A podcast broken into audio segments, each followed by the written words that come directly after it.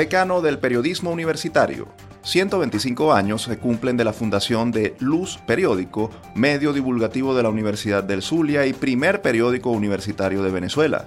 Conversaremos con su editora, la profesora Elizabeth Miquilena Verde, sobre este aniversario y sobre los retos del trabajo informativo de las instituciones de educación superior. Impulsando a los emprendedores. La UCAP convoca a pequeños empresarios a postularse a la cuarta edición de su programa Acelera UCAP Italbank, que ofrece a los participantes herramientas para potenciar sus negocios de la mano de expertos. Luz Aymara Morales, directora del Centro de Innovación y Emprendimiento de la UCAP, nos ofrecerá detalles de esta iniciativa formativa y de acompañamiento y de las perspectivas para los emprendedores en Venezuela. Medios de comunicación para educar. En tiempos de streaming y plataformas de difusión en redes sociales, le pondremos la lupa a las estrategias creativas para formar a las nuevas generaciones usando la televisión y otros medios audiovisuales de la era digital. Lo haremos de la mano del profesor Eric García Aranguren, coordinador de una especialización sobre educomunicación que está ofreciendo la Facultad de Humanidades y Educación de la Universidad Central de Venezuela, UCB. Empresas venezolanas, reinvención necesaria. La profesora Nuncia Auleta, investigadora del Instituto de Estudios Superiores de Administración IESA, nos hablará sobre algunas acciones que han emprendido las compañías para mantenerse y crecer en el país en medio de un contexto socioeconómico complicado. Esto a propósito de un libro sobre el tema recién publicado por el IESA, del que Auleta es una de las editoras. Este es el menú de temas que desarrollaremos en la próxima hora. Bienvenidos a nuestra revista radial Universate, Las Voces de la Universidad Venezolana.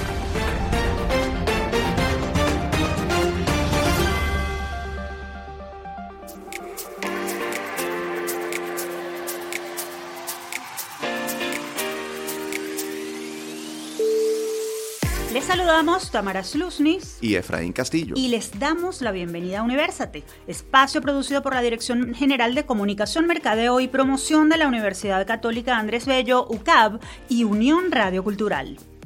Este programa es posible gracias al equipo conformado por Isabela Iturriza, Inmaculada Sebastiano, Carlos Javier Virgües, Juan Juárez, Fernando Camacho y Carlos Caraballo. En la producción nos acompañan Daniel de Alba Suárez y José Ali Linares. La edición de hoy se emite desde el estudio de radio de la UCAB. Agradecemos al Departamento de Producción Audiovisual de la Escuela de Comunicación Social de la Universidad por hacer esto posible. En la dirección técnica de este episodio nos acompaña Ricardi Carrero. Amigos oyentes, hoy sumamos una edición más de Universate, su revista radial universitaria de los fines de semana. Gracias por su fiel sintonía en estos casi cuatro años al aire. Vamos a entrar de inmediato en materia. Así es, en esta primera parte conversaremos sobre la importancia de comunicar lo que ocurre en las instituciones de educación superior, a propósito del trabajo que desde hace más de un siglo lleva adelante el primer periódico fundado en una universidad venezolana. Quédense con nosotros, esto es Universate. Desde el campus Fundado en 1898, este 2023 Luz Periódico, medio informativo de la Universidad del Zulia, está celebrando su 125 aniversario. Por más de un siglo, este decano del periodismo universitario en Venezuela ha servido como vehículo de difusión de los logros, desafíos y problemáticas de la principal casa de estudios del occidente venezolano, a la vez que ha servido como ejemplo para otras instituciones. Sobre este aniversario y también sobre periodismo institucional vamos a conversar de inmediato con la profesora Elizabeth Miquilena Verde. Ella es directora general de comunicación de la Universidad del Zulia, directora de Luz Radio y editora de Luz Periódico. Profesora, muchísimas gracias por atendernos. Bienvenida. Muchas gracias, Efraín. De verdad que es un placer poder compartir con, contigo y con Tamara esta oportunidad para hablar sobre el trabajo comunicacional que estamos desarrollando a través del periódico un periódico en la Universidad del Zulia. Precisamente, profesora, ¿qué significa hoy, 125 años después de su fundación, seguir existiendo como el primer periódico universitario que se fundó en Venezuela? Para nosotros es de verdad un reto, es un desafío poder seguir informando de una manera amplia todo el trabajo científico y cultural que se desarrolla desde las universidades y poder darlo a conocer no solamente dentro de la comunidad, sino también eh, a través de las redes sociales poder compartirlo para el público en general. Y eso es importantísimo porque nos coloca en esa posibilidad de discutir con entornos eh, empresariales sobre todo el trabajo que se está desarrollando y dar propuestas interesantes en diferentes áreas sobre lo que es el avance científico que desarrollamos en la Universidad del Zulia. Profesora, sabemos que 125 años no se resumen fácilmente, eh, pero brevemente, ¿cuál sería para usted el aporte que ha brindado Luz Periódico a la institución universitaria nacional? ¿Cuáles serían esos principales hitos? Mira, uno de los objetivos fundamentales es la promoción y difusión de la docencia, extensión e investigación, porque los periódicos tradicionales desde hace muchos años solo nos designaban una sola una sola información o dos informaciones. Tener un periódico dentro de la universidad nos da la potestad de contar todo el acontecer que desarrollamos en la universidad que tiene 11 facultades, dos núcleos y una extensión de aula en el sur del lago. Y eso nos da la oportunidad de poder hablar sobre todo lo que se está desarrollando, desde la gestión hasta todo el trabajo de investigación. Además, nos da también otra oportunidad de difundir lo que es el trabajo de nuestros investigadores. Nosotros tenemos este personal docente que investiga y sus investigaciones colocan a la universidad en un sitial internacional, sobre todo en, en, la facultad de ingeniería, en la facultad de, de medicina, en la facultad de humanidades, donde se proyecta todo ese saber. Profesora, desde hace cinco años, Luz Periódico dejó de circular en papel para hacerlo en digital. ¿Qué supuso este cambio y cómo han enfrentado los obstáculos y desafíos que se les han presentado? Bueno, el, periódico se, se repartía difundiéndose en, encartado en uno de los periódicos regionales y todos los periódicos regionales este, del estado Zulia desaparecieron. Entonces el desafío ha sido mantener el soporte informativo a través de las plataformas web como la plataforma web de la Universidad del Zulia ante la pandemia y todo este problema que hemos vivido a nivel nacional, porque no solamente es en el Zulia, es a nivel mundial, nosotros empezamos a trabajar las redes sociales con mayor fuerza y entonces hacemos el periódico y lo difundimos por todo lo que son Instagram, todo lo que es el proceso de redes sociales y trabajamos con la base de datos que tiene la Universidad de Zulia para difundírselo a su comunidad, así mantener el contacto y luego de ahí sale en una red hacia lo que son los amigos de los organismos este, más destacados para así mantener presencialidad de la Universidad del Zulia. Hace un duro pero lo vamos logrando. Acuérdate que venimos de estos dos años de pandemia que han sido bien difíciles, pero creo que el desafío ha dado sus frutos y hoy en día tenemos integrado al trabajo a más de 20 periodistas con pasantes. Estamos conversando con la profesora Elizabeth Miquilena, directora de comunicaciones de la Universidad del Zulia. Profesora, para nadie es un secreto que la Universidad Venezolana está en crisis. A partir de la experiencia de Luz Periódico, ¿cuál es el reto más importante que tienen los medios institucionales universitarios en medio de esa crisis para seguir cumpliendo su papel y no quedarse como herramientas de denuncia o de queja por lo que está ocurriendo? Mira, la Universidad del Zulia este, cuenta con un sistema integrado de medios. No solamente tenemos periódicos, también tenemos una emisora de radio, que es la primera emisora de radio y sigue funcionando. Luz Radio sigue activa. Entonces nosotros toda la información que eh, se produce en el periódico la exaltamos y la difundimos todos los días con un noticiero que hemos rescatado desde hace un año en, la emisora de radio. Y luego la emisora de radio tiene streaming y eso nos da posibilidades de llegar a cualquier parte del mundo. Eh, a partir del próximo 15 tendremos una plataforma web de Luz Radio y allí será nuevamente colgado, colocado el periódico para que la gente pueda tener también acceso a esa información. Vamos hacia lo que es la producción de un trabajo científico de mayor calidad. No solamente es el día a día de, los, de las actividades, sino eh, trabajos especiales de investigación, lo que hoy se denominan las newsletters, donde nosotros podemos eh, generar un proceso más profundo hacia la información. Entonces trabajamos con redes sociales, trabajamos con plataformas web y trabajamos con el medio de comunicación tradicional este, eh, de Luz Radio. Además de alianzas estratégicas de periódicos de la región que aunque no estén en papel, siguen funcionando con un alto nivel de credibilidad. Por las filas de Luz Periódico han pasado decenas de generaciones de profesores, estudiantes, mm, profesionales del periodismo. Sin duda los medios informativos institucionales son escuela de formación y cantera de talentos. ¿Cuál sería la recomendación más importante que usted daría a los futuros profesionales del periodismo que deciden incursionar en este trabajo?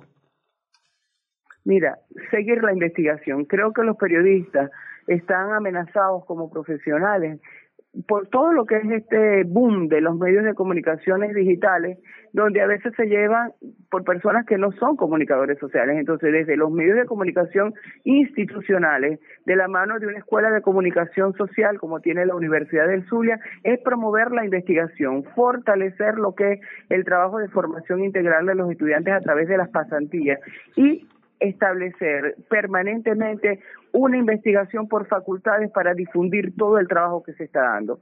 Creo que la clave, como digo yo en un conversatorio que organizo en el Teatro Baral, que conjuga también el llevar a la palestra todo el trabajo comunicacional de luz, hacia dónde va la comunicación es hacia la investigación, perfeccionamiento y difusión de temas específicos a lo que es el trabajo universitario.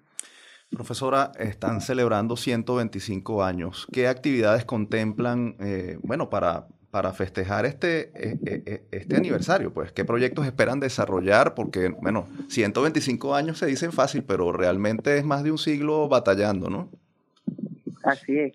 Bueno, en este momento estamos desarrollando una serie de foros. El primero que ya se cumplió fue el foro El impacto de los medios de comunicación en la comunidad porque tenemos que volver a rescatar la comunidad en general. Y entonces hicimos en ese foro un trabajo donde contamos con expositores como Elianta Cruz, como el profesor Julio Fernández, que fue director de, de la Escuela de Comunicación Social en los años 80, con este, personalidades como Jesús, que es una persona que es comunicador social y también maneja en las redes sociales, el profesor em, eh, Orlando Villalobos, que es un profesor que es Premio Nacional de Periodismo, un excelente investigador y que tiene una vasta experiencia como editor de medios de comunicación con, de los diarios regionales y profesor de nuestra escuela, profesor emérito, y mi persona, que tuve también la oportunidad de participar. El objetivo es hablar sobre las nuevas propuestas comunicacionales, las nuevas realidades virtuales. No podemos omitir que ese universo, ese metaverso está allí generando un nuevo periodismo y nosotros tenemos que seguir investigando, invitando a los nuevos comunicadores a el proceso de actualización. Y ahora estamos en el sur organizando otro foro y próximamente estaremos en otros estados del país. Profesora Miquilena, mil gracias por atender nuestra invitación. Un gusto haberla tenido en University. Muchísimas gracias a ustedes por darle voz a la Universidad del Zulia para seguir difundiendo todos sus proyectos y celebrar este aniversario del periódico Luz Periódico, 125 años de periodismo universitario. Y estamos acá en Universate completamente a la orden. Conversábamos con Elizabeth Miquilena Verde, directora general de comunicación de la Universidad del Zulia y editora de Luz Periódico, medio informativo de esta casa de estudios. Si desean seguir de cerca las informaciones que se generan desde la Universidad del Zulia, pueden seguir la cuenta Luz ADN. Desde SOS Telemedicina de la Facultad de Medicina de la Universidad Central de Venezuela, les presentamos Un Minuto de Salud. La doctora Paula Cortiñas, médico ginecólogo, nos habla sobre cuánto tiempo se mantienen los sofocos o calorones que se presentan después de la menopausia.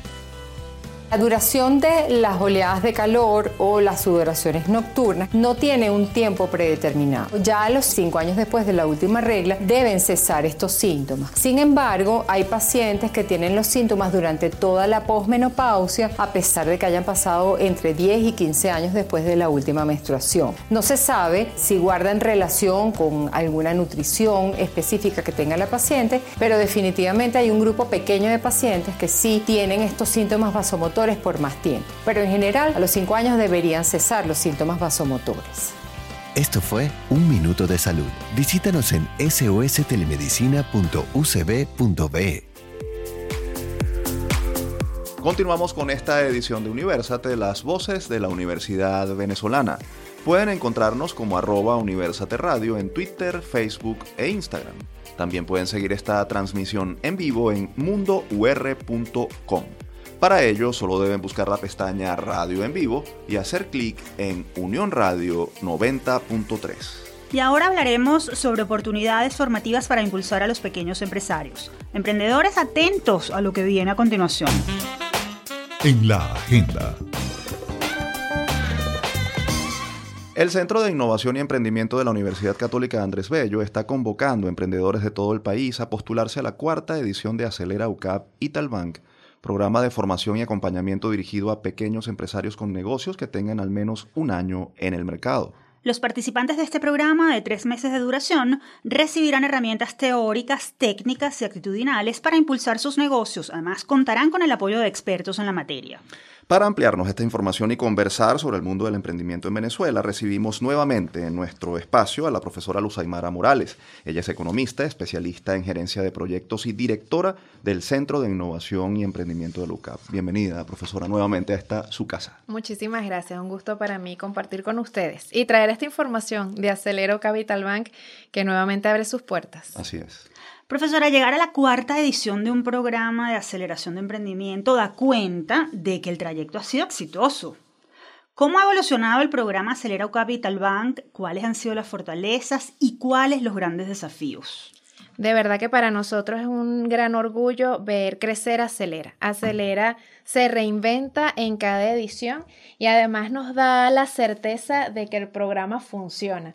Hemos hecho y hemos mantenido el contacto con los egresados desde la primera corte, siempre buscando favorecer espacios de conexión, oportunidades de financiamiento, networking. Eh, o sea, el programa no termina en esos tres meses, simplemente comienza una relación que creo que se fortalece una vez que ellos culminan, porque en el transcurso están muy preocupados, muy estresados en cumplir con los entregables que se les asignan desde el principio y luego cuando cuando ya pues todo pasó y ven el camino recorrido, ven que son emprendedores que en muchas ocasiones pues jamás se habían planteado la idea de montar su documento de plan de negocio, salen no solamente con un plan de negocio, sino un plan de negocio robusto porque ha sido acompañado con especialistas en distintas áreas, pero además se someten en ese evento de cierre que no es una graduación, ese evento de cierre es una prueba final en donde ellos tienen la oportunidad de hacer un pitch frente a un jurado experto, responder preguntas y creo que toda la experiencia de principio a fin hace que sea muy valiosa para lo que van a ser los próximos días de esos emprendedores, ¿no? A, lo largo de estas cuatro ediciones, una de las cosas que hemos notado es que eh, el emprendedor necesita mucho acompañamiento él como persona. Cuando nosotros estábamos conceptualizando el programa, uno empieza a ver todo lo técnico que necesita un negocio y más en un contexto como el nuestro tan adverso, ¿no? Eh, y después veíamos que el emprendedor necesita a alguien que lo vaya acompañando hasta la palmadita de dale que sí puedes. Es tan necesaria. Entonces hemos ido mm, incorporando personas que tienen más estos roles del mentor, que están acompañados a, acostumbrados a acompañar organizaciones, que lo saben eh, llevar para que, oye, para que completen la ruta de aceleración propuesta. Y si te pones a ver, la, la tasa de deserción es muy baja. O sea, los, los, equipos que no logran finalizar en cada corte son uno a lo sumo dos. Y son por problemas, bueno, que definitivamente pues tienen que poner el programa en pausa porque no, no logran. Entonces creo que, que hay una motivación del equipo que se inscribe, que le va tomando como el valor al programa a lo largo del proceso y reconocen pues la utilidad que esto va a ser para ellos de ahí en adelante. Ahora, eh, eh, ¿qué particularidades habrá en esta cuarta edición eh, del, del, programa? ¿Hay alguna novedad en especial que puedas comentarnos? Fíjate que el programa nos ha mostrado ser muy versátil. O sea, las áreas que contempla son las áreas que el emprendedor necesita. Las sesiones de seguimiento las estamos más bien robusteciendo, tomando en cuenta estos elementos más humanos de cara al emprendedor. La aplicación de una, una edición temática nos mostró también que se puede adaptar a, muchos entornos. Pero en esta edición en particular estamos elevando el discurso a dueños de negocio, más que a emprendedores porque cuando hablas de emprendedor, Tú te sientes emprendedor desde que conceptualizas una idea de negocio. Queremos que sean dueños de negocio porque cuando entres en operación aprovechas mucho más la asesoría, aprovechas mucho más las mentorías y los contenidos y creo que eso es lo que sería como el diferenciador para esta cuarta corte que vamos con emprendimientos de cualquier área. De nuevo, ¿sí? Eh, no está haciendo una edición temática, estamos abriendo las puertas a todos, solamente estamos pidiendo que estén operativos. Estamos conversando con Luz Aymara Morales, directora del Centro de Innovación y Emprendimiento de la UCAB. Profesora, ¿cuántos eh, emprendedores podrán formarse en esta edición del programa Acelera UCAB Italbank y hasta cuándo podrán postularse los interesados? Además, ¿qué beneficios recibirán quienes resulten admitidos? Muy bien, fíjate, nosotros trabajamos en cada corte con un máximo de 10 equipos, porque cada equipo tiene una mentoría eh, individualizada, no son grupos, ¿sí? Cada equipo eh, puede estar conformado hasta por tres personas. ¿Qué beneficios tiene? Bueno, que Acelero Capital Bank tiene un patrocinante, tiene un financista que es el grupo financiero Intalbank. Es un programa costoso porque es eh, asesoría individual. Ahora bien, el programa cuesta 1.380 dólares los tres meses, pero está financiado el 50% del programa por equipo. Por tanto, cada equipo estaría cancelando solo 650 dólares, ese sería su monto de inversión, que si lo divide en tres personas, estamos hablando de que cada uno estaría pagando dos cuotas, o cada, el, equipo estaría pagando dos cuotas de 325 dólares cada uno dividido entre los tres. ¿Me explico? Que estamos favoreciendo también con este plan de financiamiento es que busquen equipo. El emprendedor le cuesta muchísimo conformar un equipo y sin equipo no creces. Entonces, por eso también la invitación, bueno, si vas solo, son 650 en dos cuotas, 325, te vamos a recibir, pero es cuesta arriba mantener el negocio operativo, acudir a las sesiones de formación, aun cuando es un proceso virtual, no hemos querido soltar esa parte del acompañamiento por lo que ya les decía, ¿no? Ahora, eh, dada la experiencia que tienes en el tema, ¿cómo está hoy el emprendimiento en Venezuela? ¿Cuál es el diagnóstico que podrías ofrecernos y cuál es el, desafío mayor que tienen estos, estos, mm, estas, estas, personas que están dedicándose al mundo del emprendimiento? El desafío que tenemos es que los programas que estamos desarrollando son para emprendimientos que quieren escalar. Y el desafío es que en Venezuela la mayoría de los emprendimientos son lo que llamamos por subsistencia, no de oportunidad. Un emprendimiento de oportunidad es cuando tú ves una idea de negocio que dices, esta idea tiene potencial, esta idea la puedo escalar fácilmente, la puedo replicar en otras latitudes. Y no todos los emprendedores en Venezuela tienen ahorita esa visión. Tienen como objetivo muy a corto plazo poder cubrir las necesidades de sus hogares, ¿sí? Eh, entonces eso nos hace a nosotros como personas que acompañamos a emprendedores también estar conscientes de esta realidad. O sea, nuestra motivación es llevarlos más allá, pero también hay que entender la situación en la que está el venezolano, el contexto que tenemos, este año que particularmente pues arrancó complicado mm. también. Entonces es un poco como, bueno, sí, queremos motivarte, queremos acompañarte, queremos, queremos brindarte el espacio, pero sin perder los pies en la tierra de, de la, entender la situación, las circunstancias en las que nos encontramos, ¿no? Creo que ese sería nuestro principal desafío. Luz Aymara, esta cuarta edición apenas comienza, pero ¿qué se vislumbra para los próximos programas de aceleración? Porque además ustedes están montados, no, terminan de, acabar con uno cuando ya están pensando en los próximos. ¿Qué, qué, viene de nuevo? Viene en septiembre Acelera Gastronómica, que creo que eso va a ser una belleza porque de verdad que la mayoría de los emprendedores están orientados a ese rubro. Eh, vamos a estar acompañados por Laga y bueno, esa es la idea, pues también apoyarnos con la nueva Academia de Gastronomía de la universidad. Y bueno, eso entre otras muchas conversaciones porque lo bonito ha sido ver que Acelera se adapta a temáticas. Eh, con pequeños ajustes en su implementación. O sea, nuestro espacio virtual de aceleración, nuestro esquema de mentorías, asesorías y encuentros con especialistas se mantiene. Solamente incorporamos pequeños ajustes para que sea verdaderamente valioso para los emprendedores. Creo que vale la pena decir que hasta el 24 de marzo hay chance. Que no pierdan el tiempo porque el, el, instrumento de postulación que lo van a encontrar en nuestro Instagram, arroba CIEUCAP, eh, es complejo, o sea, es denso, no es llenar un nombre y un contacto, tienes que hacer un pitch para decir por qué debes ser elegido para participar en Acelera, debes hacer un resumen de qué va tu emprendimiento, de qué va tu negocio. Entonces hay que tomarse un tiempo, de hecho hicimos hasta un videito que también está en Instagram mostrando cuál es el paso a paso para llenar el formulario, porque es un trabajo que, que requiere una dedicación, así que no lo dejen para último momento. Y que además me imagino que esto le está diciendo al emprendedor, bueno, esto necesita disciplina, esfuerzo eh, y, estrategia y foco ¿no? para poderlo desarrollar. El correo o red social donde se puede obtener más información. Luz en arroba CIEUCAP está en el Linktree, está dispuesto el formulario de postulación. El grupo Italbank también diseñó un espacio www.aceleritalbank.com en donde está toda la información y pueden comunicarse con nosotros por los correos acelera.ucap.edu.be y estamos totalmente a la disposición de aclarar cualquier duda.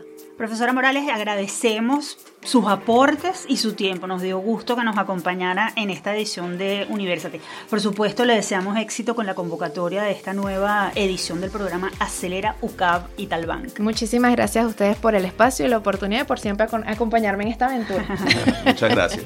Conversábamos con la profesora Luz Aymara Morales, directora del Centro de Innovación y Emprendimiento de la UCAB. Si desean más información sobre este programa formativo de aceleración de negocios, pueden seguir la cuenta arroba CIEUCAP o escribir al correo acelera.ucap.edu.be. La página es aceleraitalbank.com.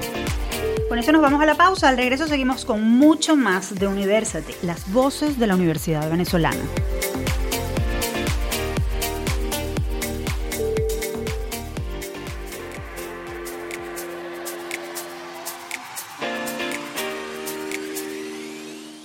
Estamos de vuelta en Universate, las voces de la Universidad Venezolana.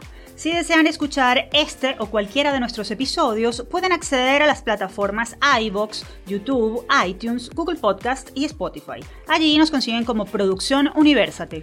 En los próximos minutos debatiremos sobre el uso educativo que se le puede dar a los medios de comunicación. Esto a propósito de una especialización que ofrece la Universidad Central de Venezuela, UCB. Quédense a escuchar. Todo me sirve nada se pierde. La Facultad de Humanidades y Educación de la UCB está ofreciendo una especialización en educación para el uso creativo de la televisión, dirigida a todos aquellos profesionales, sean o no docentes, que quieran formarse como educomunicadores y conocer el funcionamiento potencial y riesgos de los medios de comunicación en la era digital. Vamos a hablar sobre esta especialización y también sobre temas relacionados con Eric García Aranguren. Él es licenciado y magíster en comunicación social, docente e investigador del Instituto de Investigación de la Comunicación ININCO y coordinador de la especialización para el uso creativo de la televisión de la UCB. Bienvenido a Universate, profesor García. Gracias por atendernos. Hola Efraín, hola Tamara, muchísimas gracias por la invitación. Profesor, ¿qué es la educomunicación? ¿Para qué sirve? ¿Cómo se aplica? Bueno, como su nombre lo indica, este, podemos decir que la educomunicación es la unión de dos disciplinas, ¿no? Educación y comunicación. Este, básicamente su objetivo fundamental es tratar de educar a la ciudadanía con respecto a todo el tema de, de, las competencias mediáticas eh, eh, específicamente. Ahora bien, ¿qué herramientas o recomendaciones debe tomar en consideración un profesional que quiera aprovechar el potencial de los medios como la televisión y otras plataformas de la era digital para desarrollar contenidos enriquecedores? muy interesante eh, esa pregunta. Este, básicamente, desde acá, desde la especialización, nosotros tratamos de que nuestros estudiantes adquieran competencias mediáticas. ¿Qué es lo que yo quiero decir con competencias mediáticas? Por supuesto que tiene que estar capacitado para saber cómo funciona todos los medios que están incluidos en el ecosistema mediático, valga la redundancia. Este, estamos hablando, por supuesto, del uso de los viejos medios como el uso de los nuevos medios, ¿no? Y toda la hibridación que hay a través de ellos.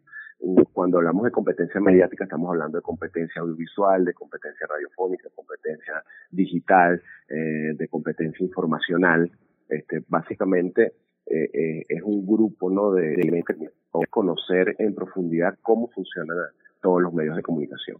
Ahora, profesor Aranguren, ¿cuáles son los errores más comunes que se cometen y que por lo tanto se deben evitar a la hora de pensar en el uso de los medios de comunicación como la televisión u otras plataformas con fines educativos o formativos? Eh, el error más común, y era uno de los errores que se daba cuando empezamos a hablar de educomunicación, es pensar que cuando nosotros estamos haciendo programas educomunicativos tienen que ser programas aburridos. Yo creo que esa es una de las principales fallas donde hemos caído. Este, hoy en día, de hecho, podemos hablar de eduentretenimiento, lo que significa hacer programas con contenidos educativos, pero que mantengan la intención de, la entretención. Este, e, eso es primordial para poder hacer programas de calidad. Este, otro elemento que es importantísimo es que tenemos que aprender, eh, aunque suena un poco ilógico, pero tenemos que aprender a ver los medios de comunicación, tenemos que aprender a ver la televisión, tenemos que verlos desde una perspectiva crítica y es otro de los elementos que nos enseñan a la hora de nosotros enfrentar, enfrentarnos a los medios de comunicación.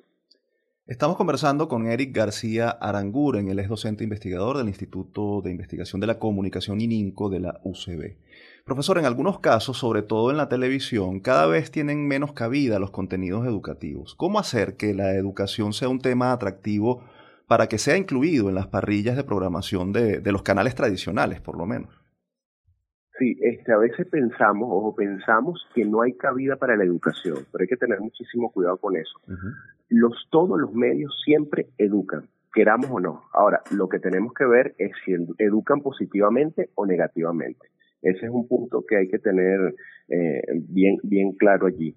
Eh, como te decía anteriormente, el detalle es evitar pensar que la educación en medio es aburrida, para nada. De hecho, nosotros podemos eh, estar educando mientras jugamos, jugamos un, un, videojuego. Nosotros podemos estar educando mientras vemos una buena serie de televisión. Nosotros podemos estar educando mientras vemos un reality show. Profesor, en la era de las redes sociales, de la televisión por streaming, de los youtubers y tiktokers, son muchos los que consumen y producen, eh, que tienen además acceso no solo a consumir, sino a producir contenidos y se convierten en influencers que, como su nombre lo indica, impactan en otros sin necesariamente tener autoridad académica o, peor aún, sin conocer sobre los temas de los que hablan. ¿Cómo enfrentar esto o cómo aprovecharlo como oportunidad? Eh, eh, es muy interesante la pregunta. Ah, hay dos niveles, ¿no? Me acabas de hablar de un momento de los que producen y consumen, eso es lo que nosotros llamamos hoy en día los prosumidores, y por otro lado tenemos los que son los influencers. Los prosumidores evidentemente no necesariamente tienen esta capacidad de influenciar, pero constantemente están revisionando todo lo que se produce y ellos tienen la posibilidad de cambiarlo y eso a mí me parece súper positivo porque digamos que que ya no está o ya no está esa creencia de, la audiencia pasiva, sino que estamos frente a una audiencia activa que constantemente está cambiando lo que no le gusta. Eso, eso por un lado, eh, está muy bien. Y por otro lado, lo que tú comentabas de los influencers, que evidentemente hay personas que hablan que, este, que tienen una capacidad de atracción maravillosa, pero no necesariamente eso tiene que ser positivo para la ciudadanía porque pueden estar diciendo cosas que no son correctas. Este, ¿Cómo podemos nosotros resolver ese problema? Precisamente con la educación. Un punto importante es que nosotros tenemos que tratar de incluir el currículum AMI, que significa el currículum de la, alfabetización mediática e informacional, desde la escuela hasta las universidades, para que las personas sepan cómo enfrentarse o cómo afrontar los medios de comunicación social.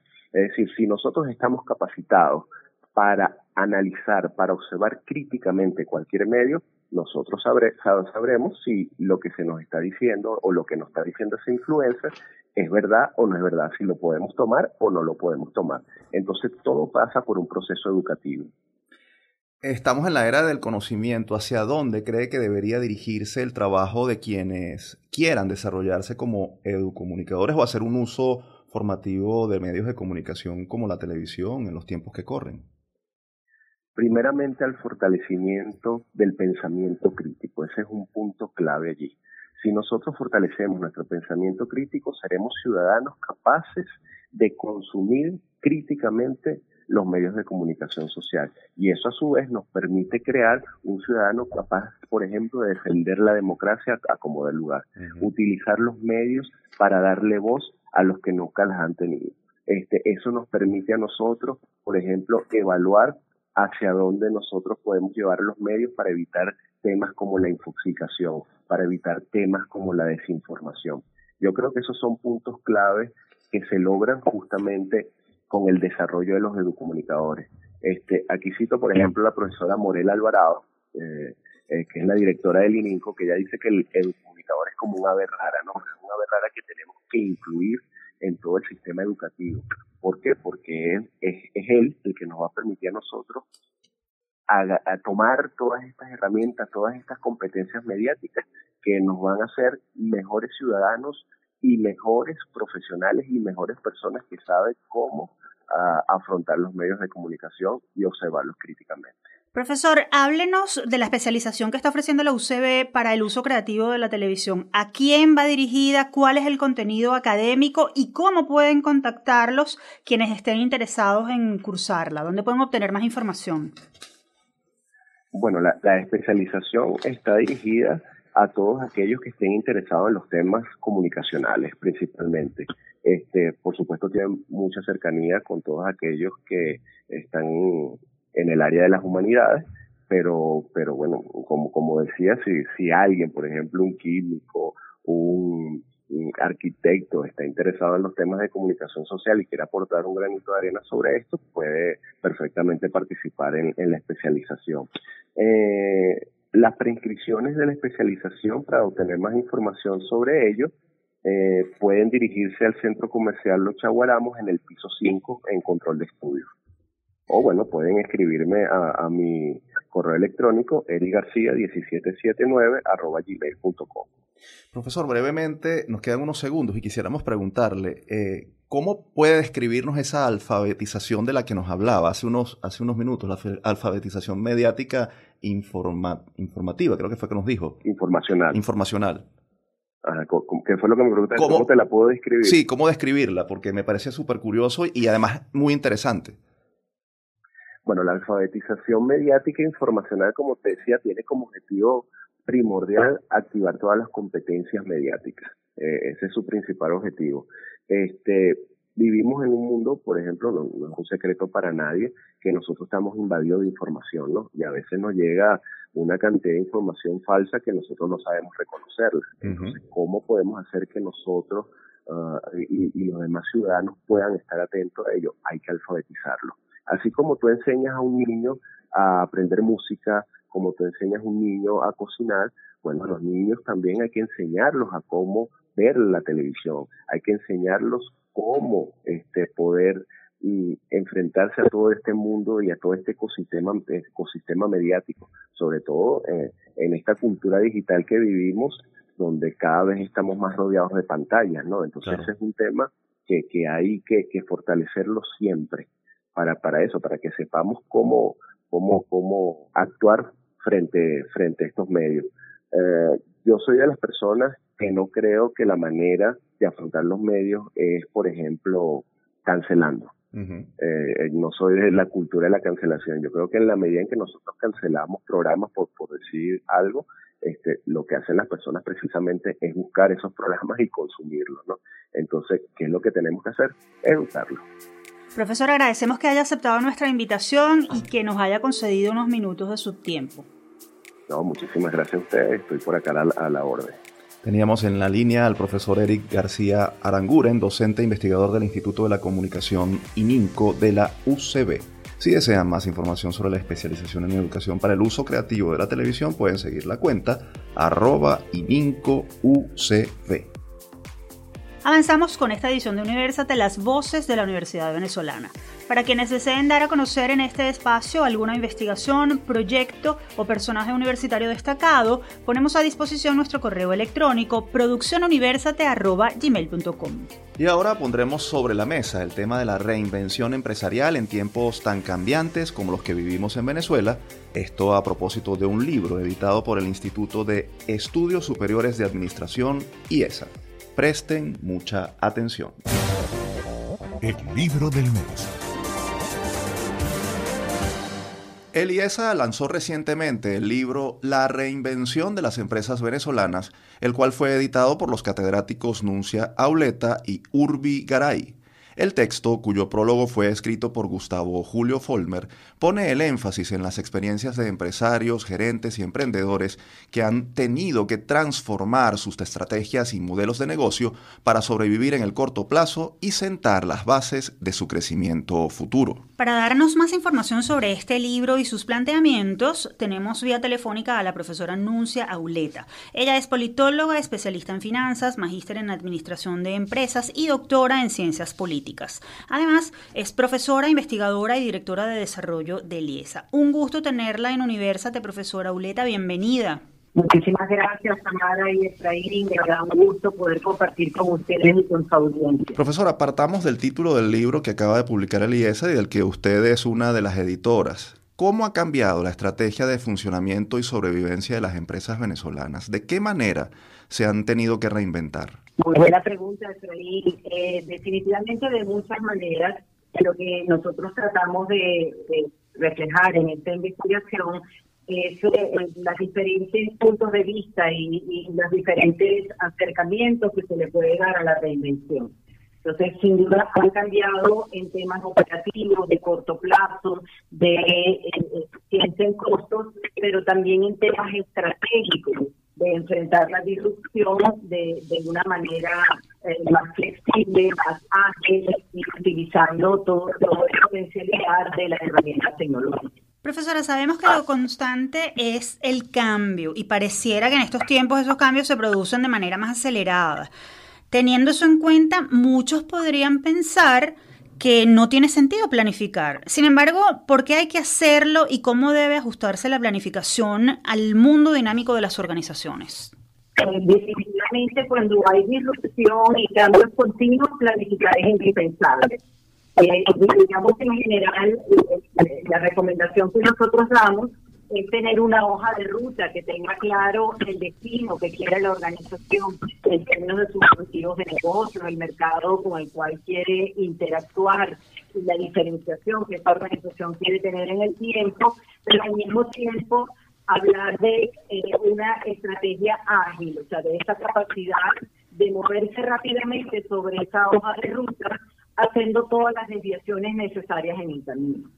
Ahora, profesora, eh, la reinvención supone flexibilidad. Ah, eh, ¿Cuán importante es que una organización sea flexible y cómo hacen aquellas más tradicionales y rígidas para darse cuenta del riesgo que corren si no adaptan sus estrategias y competencias a las exigencias y los cambios de hoy? Definitivamente la flexibilidad es una de las ventajas competitivas. Yo diría que flexibilidad y velocidad eh, son, dos elementos que van de la mano eso se acompaña, tú has dicho una palabra muy importante, de competencias. O sea, la organización no puede cambiar rápidamente si no existen las competencias, que, que son el conjunto de conocimientos y habilidades y herramientas que el capital humano de la organización puede poner en acto. Y de hecho, algunos capítulos del libro se dedican precisamente a trabajar los temas de, de, las competencias, de cómo medirlas y cómo mejorarlas, y, además eh, trabaja eh, eh, temas relacionados con el endomarketing, es decir, ese mercadeo interno que hay que hacer para satisfacer a nuestros colaboradores. Finalmente hay un capítulo que es súper interesante del profesor Mayora, donde habla de los procesos de negociación. Entonces la flexibilidad y el cambio también requiere un proceso de negociación para evitar las resistencias. Yo diría que las empresas que no son flexibles y no se mueven con, con agilidad y con velocidad, como te comentas, las tradicionales, eh, se van a ver muy mal en el mercado. Es decir, no es una, no es una elección, es una obligación adaptarse rápidamente a las disrupciones. Estamos conversando con Nuncia Auleta, ella es directora de desarrollo de Liesa. Profesora, los temas que aborda el libro La reinvención de las empresas venezolanas son muchos y además muy variados. Pero si tuviera usted que elegir los tres primeros puntos clave que toda empresa debe considerar para sobrevivir y crecer en un contexto como el venezolano, ¿cuáles escogería? Bueno, diría que el, primer punto tiene que ver con la capacidad de análisis de entorno. Y allí nosotros trabajamos sobre todo en el capítulo 1 y en el capítulo, que es el capítulo de la reinvención de las empresas, y en el capítulo del profesor Milko González, donde se trabajan los temas de toma de decisiones y escenarios. Entonces, ese sería el primer punto, tener una visión clara del contexto. El segundo punto es tener clara la visión, de, la visión estratégica y el desarrollo de esa estrategia flexible, que pasa también por la innovación en modelos de negocio y por la generación de, de capacidades dinámicas que permiten a las empresas articular sus recursos en los nuevos modelos de negocio en función de las oportunidades de mercado. Y el tercer punto, creo que es lo que comentamos antes, es que una organización no, no puede ser flexible y activa en el cambio si sus colaboradores no tienen eh, ese mindset, esa mentalidad y esas habilidades para ser flexibles y, y agentes de cambio. Siguiendo con el libro, profesora, ¿cuál cree usted que son los aportes más importantes de este texto en el que participan varios autores y se tratan varias áreas, desde las finanzas hasta el liderazgo y la creatividad? Bueno, nosotros pensamos que este proyecto de investigación, que comenzó, por cierto, antes de la pandemia, y tuvo que irse adecuando en el camino, porque nosotros hablábamos de una disrupción que venía pues de nuestro contexto venezolano, y a eso se le sumó la pandemia, que fue una disrupción mucho más global. Entonces diría que cada capítulo eh, toca precisamente una arista y un punto de vista que puede ser algunos más útiles en, la, en la toma de decisiones inmediatas de la empresa, pero sobre todo cada capítulo tiene un set de recomendaciones al final para que los gerentes y los empresarios, los emprendedores que lean el libro tengan también la posibilidad de reflexionar y de plantearse preguntas y posibles soluciones. Profesora, una cuestión importante en este momento es el manejo del talento humano. Además, cada vez más difícil de retener por las empresas, bueno, debido a la migración, los sueldos, entre otros puntos. De acuerdo con el libro, ¿qué estrategias están funcionando y van a funcionar en esta materia respecto a las relaciones laborales? Bueno, nosotros no entramos como en el detalle de temas eh, digamos, laborales desde el punto de vista, obviamente, legal. Pero sí entramos, como te decía, en cómo se relaciona la empresa con su talento. Entonces, ahí en el capítulo que escriben la profesora Eugenia Chován y el profesor Ricardo Vallenilla, se habla precisamente de un acercamiento hacia la organización bajo la orientación del mercadeo interno o el marketing, que es la que permite realmente entender las necesidades y expectativas. Eh, ahí hay una combinación de, exigencias, diría yo, en, el talento de hoy en día. Una, obviamente, derivada de, los cambios generacionales.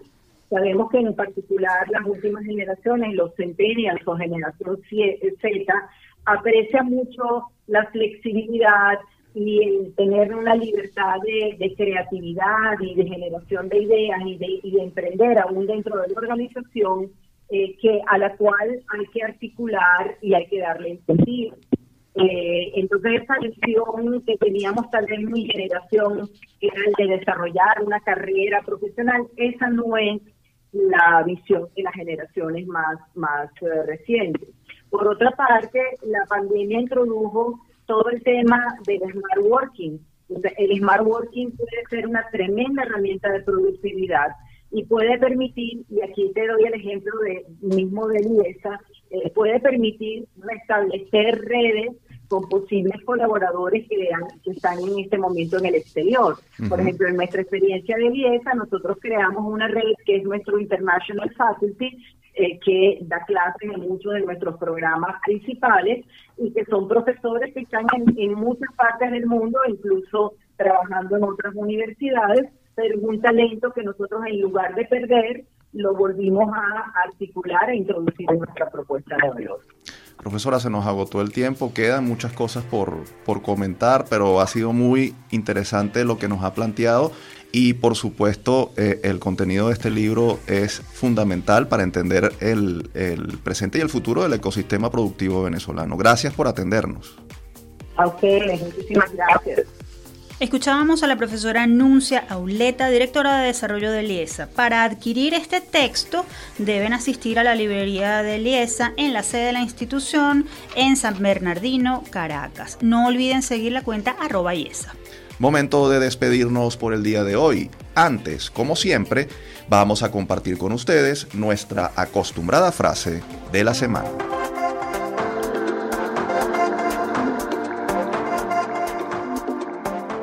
Los retos no solo están en mantener y profundizar el diálogo interdisciplinar que promueve la comunicación, sino en ampliar las voces hacia los sectores que enriquecerán el diálogo, vale decir, los docentes, las familias y los actores ciudadanos, e involucrar a los cooperantes inevitables, a saber, el Estado y sus instituciones, y a los propios medios con su aparataje.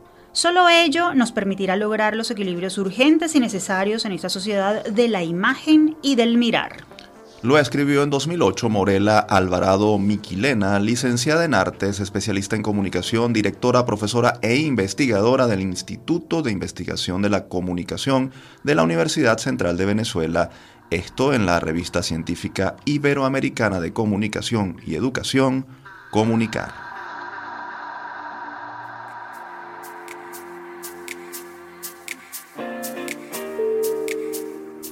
De esta forma cerramos el programa de hoy. Les recordamos que Universate es una producción de la Dirección General de Comunicación, Mercadeo y Promoción de la Universidad Católica Andrés Bello, UCAB y Unión Radio Cultural.